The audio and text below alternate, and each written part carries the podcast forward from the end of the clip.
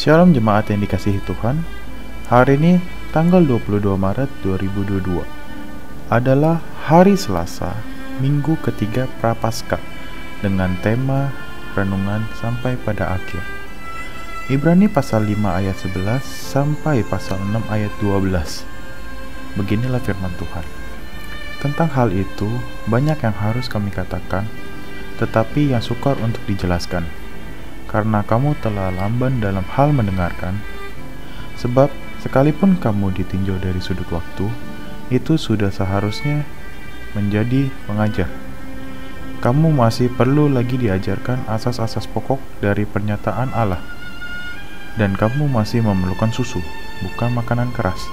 Sebab barang siapa masih memerlukan susu, ia tidak lagi memahami ajaran tentang kebenaran. Sebab ia adalah anak kecil. Tetapi makanan keras adalah untuk orang-orang dewasa yang karena mempunyai panca indera yang terlatih untuk membedakan yang baik daripada yang jahat. Sebab itu, marilah kita tinggalkan asas-asas pertama dari ajaran tentang Kristus dan beralih kepada perkembangannya yang penuh. Janganlah kita meletakkan lagi dasar pertobatan dari perbuatan-perbuatan yang sia-sia dan dasar kepercayaan kepada Allah, yaitu ajaran tentang pelbagai pembaptisan, penumpangan tangan, kebangkitan orang-orang mati, dan hukuman kekal. Dan itulah yang akan kita perbuat jika Allah mengizinkannya. Sebab mereka yang pernah diterangi hatinya, yang pernah mengecap karunia surgawi, dan yang pernah mendapat bagian dalam Roh Kudus, dan yang mengecap firman dengan baik dari Allah dan karunia-karunia dunia yang akan datang. Namun yang murtad lagi tidak mungkin dibaharui sekali lagi demikian, sehingga mereka bertobat. Sebab mereka menyalibkan lagi anak Allah bagi diri mereka dan menghinanya di muka umum. Sebab tanah yang menghisap air hujan yang sering turun ke atasnya dan yang menghasilkan tumbuh-tumbuhan yang berguna bagi mereka yang mengerjakannya.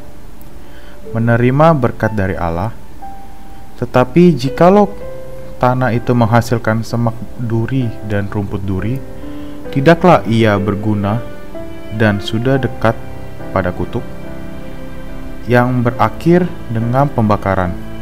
Tetapi Hai saudara-saudaraku yang kekasih, sekalipun kami berkata demikian tentang kamu, kami yakin bahwa kamu memiliki sesuatu yang lebih baik, yang mengandung keselamatan.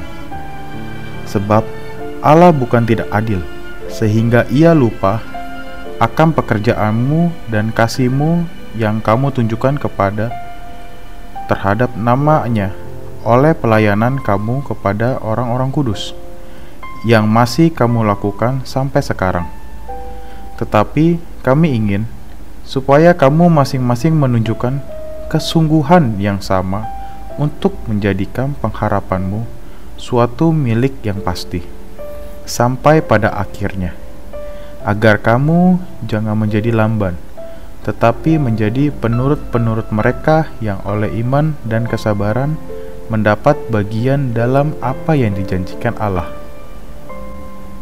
Renungan Kehidupan Kristen adalah kehidupan yang membutuhkan kesabaran dan ketekunan. Jika kita ingin menuai harapan peristirahatan yang dijanjikan Tuhan melalui iman. Saat kita mendekati titik tengah dalam perjalanan prapaskah 40 hari, apakah Anda merasa sedikit lelah karena sulitnya pertobatan? Beberapa orang merasa demikian. Namun, Masa prapaskah tidak dimasukkan untuk membuat kita lelah melalui disiplin yang keras, tetapi untuk memberi kita makanan dan penyegaran dengan mengingat kembali sengsara Tuhan kita dan tetap dalam peristirahatan aman dari pekerjaan yang telah diselesaikannya di kayu salib.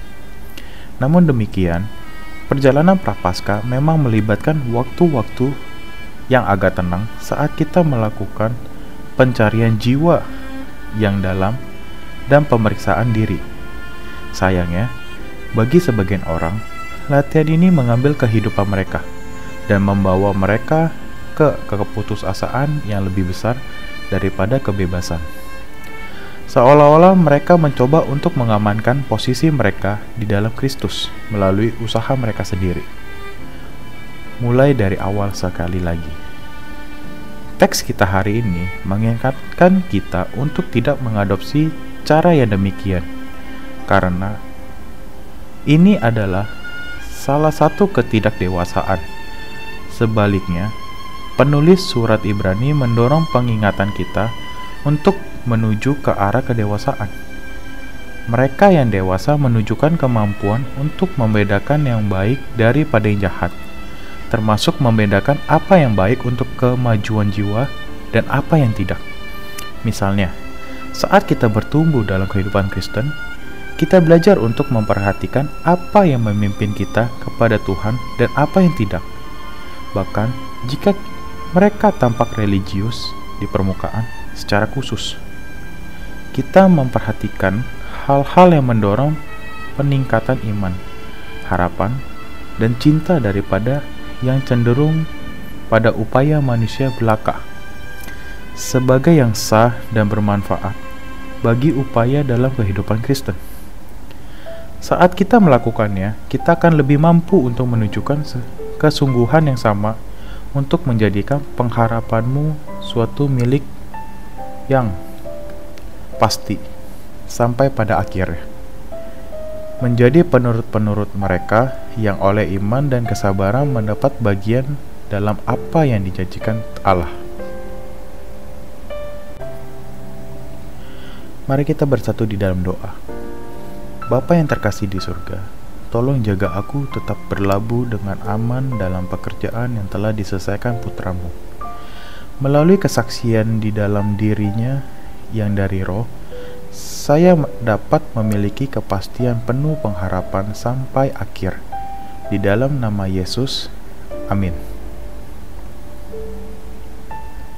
Tindakan Tolak pekerjaan yang cenderung merorong iman, pengharapan, dan kasih. Tetaplah berada pada mereka yang mempromosikan peningkatan iman, pengharapan, dan kasih.